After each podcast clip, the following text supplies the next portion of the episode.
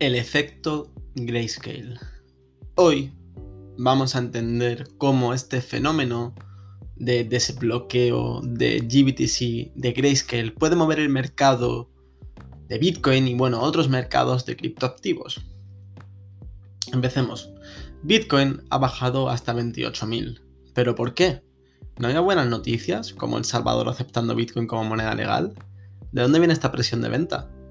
De eso es de lo que vamos a hablar hoy de Grayscale y el, y el desbloqueo de su producto GBTC o GBTC. Básicamente BTC Bitcoin, la G del principio de Grayscale, GBTC. Entendido. Empezando por qué es Grayscale. Grayscale, escala de grises en inglés, forma parte de la familia de Digital Currency Group, que cuenta con el apoyo de Mastercard y Western Union, empresas muy reconocidas. Su propuesta se encuentra situada en Bitcoin y blockchain y tiene una importante cartera de inversiones en diferentes empresas como Coinbase, Ripple, etc. Y también tiene invertido parte de su capital en criptoactivos. Pero es que Digital Currency Group, además de ser una cartera de inversiones, consta de tres componentes. Genesis Trading, Coindesk, que seguramente lo conozcamos todos, ¿no? Porque es un medio eh, especializado en divulgación, noticias en cripto, y Grayscale, que es de lo que vamos a hablar hoy.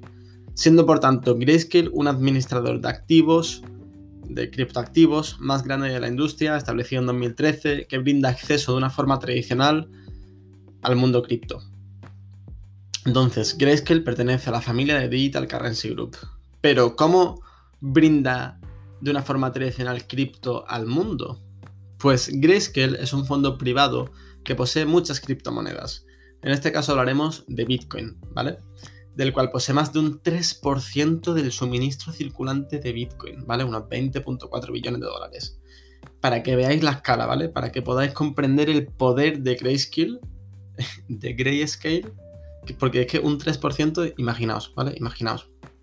Entonces, Grayscale lo que hace es vender acciones que representan el monto de Bitcoin que tienen ellos. Y a esas acciones se le denomina con el ticker GBTC o GBTC. BTC, lo que hemos eh, dicho anteriormente. Entonces, ¿por qué alguien iba a comprar GBTC en vez de Bitcoin? ¿No? podéis preguntar, ¿para qué en verdad? Si puedo comprar Bitcoin directamente, ¿para qué voy a comprar el producto de este fondo? No tiene ningún sentido. Pues bueno, tiene algo de sentido, mirad puesto que eh, utiliza la forma tradicional para llevar cripto eh, al mundo. ¿Y a quién, le gusta eh, a quién le gusta el mercado tradicional o la forma tradicional? A las instituciones. Os he hecho lo siento. pero, ¿y por qué sobre todo? Pues porque brinda cripto de una forma sencilla, ya que los impuestos, por ejemplo, en el mundo tradicional son fáciles, entonces los impuestos de las acciones son fáciles. Luego tenemos la liquidez es mucho mayor, entonces, el deslizaje o slippage es casi nulo. Entonces se pueden hacer grandes transacciones sin, sin deslizaje o slippage, que está genial para quién? Para las instituciones. Y luego la custodia y el almacenamiento de los activos no son necesarios, ya que compras una acción. Entonces, pues tiene varios eh, varios beneficios, ¿no? Comprando GBTC, pues tienes los beneficios, sobre todo buenos para instituciones, ¿no? Que es básicamente que estás comprando una acción, por tanto es algo que ya se ha hecho anteriormente como institución, puesto que estás comprando en el mercado tradicional constantemente, eh, tienes que la liquidez es muy grande y no hay nada de conceptos dificultosos, ¿no? Como slipas, deslizaje del mundo cripto, eso no tienes ni que tener en cuenta. Eh, tampoco tienes que tener en cuenta dónde pones eh, tu Bitcoin en almacenamiento, eh, cómo va todo eso, ¿no? Simplemente compras una acción y ya. Entonces es muy sencillo para ellos. Por tanto, el principal cliente de GBTC, ¿vale? Son las instituciones. Por ejemplo, el top holder de GBTC, el producto de Grayscale, es ARK Investment, un fondo de inversión de Casey Woods, un fondo de inversión del que hemos hablado anteriormente, creo. Eh, bastante innovador, bastante eh, guay, podríamos decir, que tiene unos 6.257.925 acciones de GBTC, ¿vale? Eh, pero también retail, o sea, personas como tú y yo, pueden comprar GBTC, ¿vale? Porque, bueno, no lo he dicho, pero el cliente de Grayscale son instituciones, ¿vale? Eh, no son retail, personas como tú y yo, son instituciones. Y cuando compran las instituciones, lo que hacen es bloquear eh, sus acciones durante seis meses. Ahora explicaremos todo esto y ahora explicaremos a partir de estos datos el concepto interesante, ¿vale? Pero bueno, entonces, estas acciones que, que pueden vender después de los seis meses, ¿a quién las venden las instituciones? Pues las vende a nosotros, a retail, a tú y yo, ¿vale? Y entonces, ¿qué pasa? Pues lo que pasa es que, que, cuando las venden, el precio al que venden las acciones no tiene por qué ser igual al valor real de la acción. A lo mejor eso estoy pillando aquí.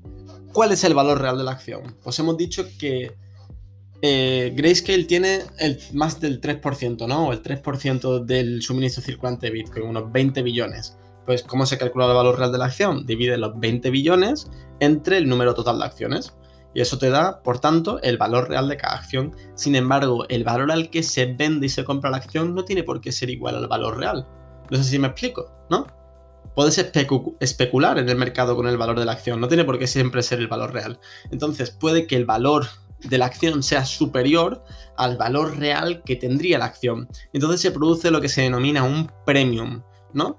El precio de, por acción es superior al valor real.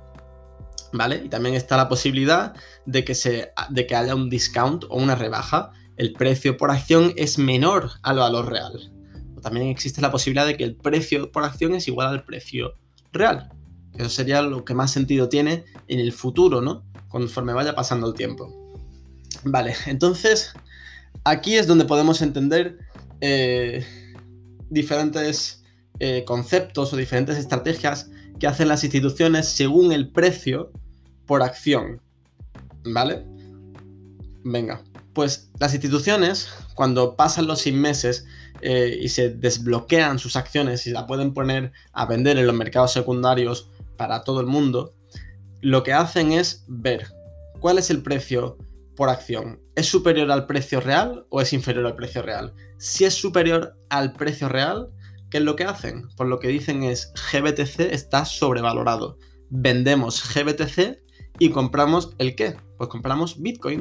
entonces, siempre que se produce un desbloqueo y el precio es eh, premium, ¿vale? Que es en superior al valor real, lo que pasa es que se produce un rally de Bitcoin que sube. ¿Por qué? Porque tenemos que millones que estaban en GBTC de instituciones han sido traspasados a Bitcoin, ¿vale? Entonces tenemos una compra, una, gran compra por instituciones. Entonces se produce este rally. Sin embargo, cuando se produce lo contrario y el precio se encuentra en un discount una rebaja, cuando pasa el periodo de desbloqueo de los seis meses, ¿qué es lo que dicen las instituciones? Pues las instituciones dicen, hostia, están en rebajas el GBTC. ¿Qué hacemos? Porque no, no queremos vender en pérdidas pues lo que vamos a hacer es vender Bitcoin y comprar más GBTC. ¿Y qué pasa? Pues que ahora mismo, si nos damos cuenta, si vamos a Grayscale y buscamos en su página web, vemos que el precio por GBTC en el mercado es menor al valor real de esa acción. Por tanto, nos encontramos en un discount o una rebaja. ¿Y qué pasa? Pues que ahora mismo estamos en un periodo de desbloqueo de GBTC, ¿vale? del 17 al 25 de junio, donde se está desbloqueando miles de Bitcoin. ¿Y qué está pasando? Pues ¿qué está pasando? Pues que están diciendo las instituciones, hostia, pues está súper infravalorado el GBTC, vamos a comprarlo. Entonces están vendiendo Bitcoin y están comprando GBTC. Y de ahí la presión de venta que está viendo en el mercado y por tanto el mercado bajista que está surgiendo en Bitcoin. ¿Vale? Eso es lo que quiero, eso es la conclusión a la que quería llegar. La presión de venta en el mercado spot de Bitcoin viene de instituciones vendiendo Bitcoin para comprar el producto de Grayscale GBTC porque está infravalorado. ¿Y cuándo terminará esto? Pues terminará cuando el precio de GBTC supere el valor real y estemos en el premium y entonces luego se produce el rally, ¿no? Lo que hemos explicado anteriormente. O cuando termine el periodo de desbloqueo de Bitcoin, porque como hemos dicho, eh, se bloquean cada seis meses, luego hay un periodo de bloqueo, luego seis meses, periodo de bloqueo, seis meses, ¿no? Entonces, ¿cuándo acaba estos últimos periodos de bloqueo? Pues acaba el 16 o el 19 de julio, creo recordar, sí, 19 de julio, con 16.000 bitcoins que se desbloquean. Entonces, mi opinión sobre el mercado ahora mismo. Pues ahora mismo nos encontramos en una tendencia, bueno, ahora mismo nos encontramos en un rango entre los 30.000 y los 40.000, con una tendencia bajista, veris, sinceramente. ¿Debido a qué? Pues debido a gran parte a la venta por instituciones, el FAT de China, China baneando eh, mining enterprises, eh, tú sabes, ¿vale? Entonces, tenemos eso, tenemos eh, que ahora mismo GBTC se encuentra infravalorado, en un discount, instituciones vendiendo. ¿Cuándo va a acabar? Pues seguramente después del 19 de julio, cuando se pasen esos 16.000 bitcoins y se desbloqueen, ya no queda ningún, ningún desbloqueo hasta, hasta que acabe el año. No sé si después de que acabe el año hay algo más. Supongo que sí, pero ya no hay más. Entonces, eh, la presión de venta en spot del mercado de Bitcoin cederá, ya no habrá más presión de venta. Por tanto, muy buena situación. Mi opinión es, vamos a ver, vamos a intentar soportar el soporte de los 30.000. Hoy lo hemos tocado, hemos llegado a 28.000, 27.000 y, y en cuanto ha tocado esos niveles ha subido rápido. En plan, estaba haciendo un vídeo y lo he visto y digo, hostia, estamos en 28.000, cuidadito, que hemos bajado el soporte de los 30. Y ha sido verlo, eh, hacer 10 minutos del vídeo, pum, subida a los 30 ha sido como que hay muchas órdenes de compra sobre ese nivel y sobre ese soporte, así que podemos seguir soportándolo.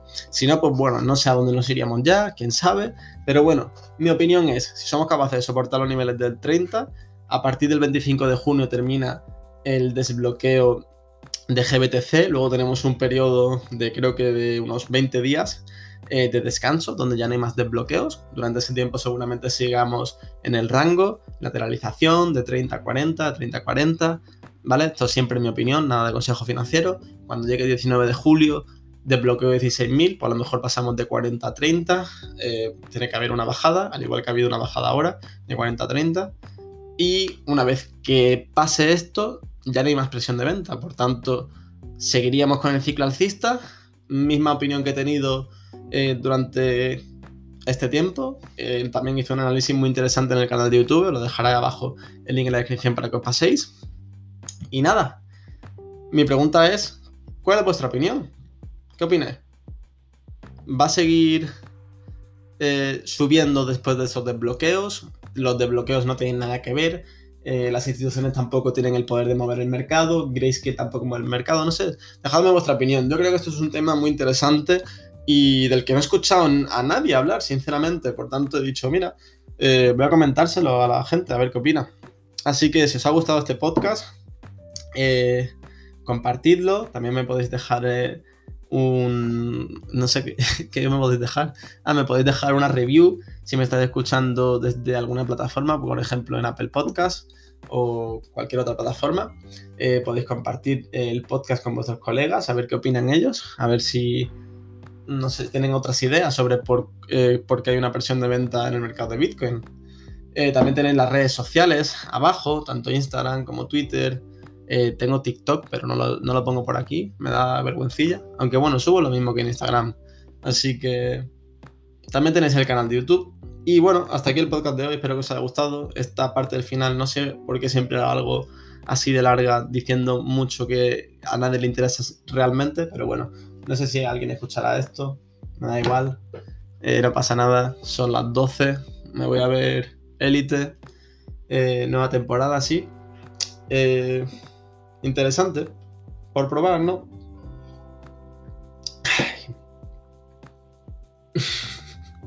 bueno, buenas noches, chavales. Hasta luego.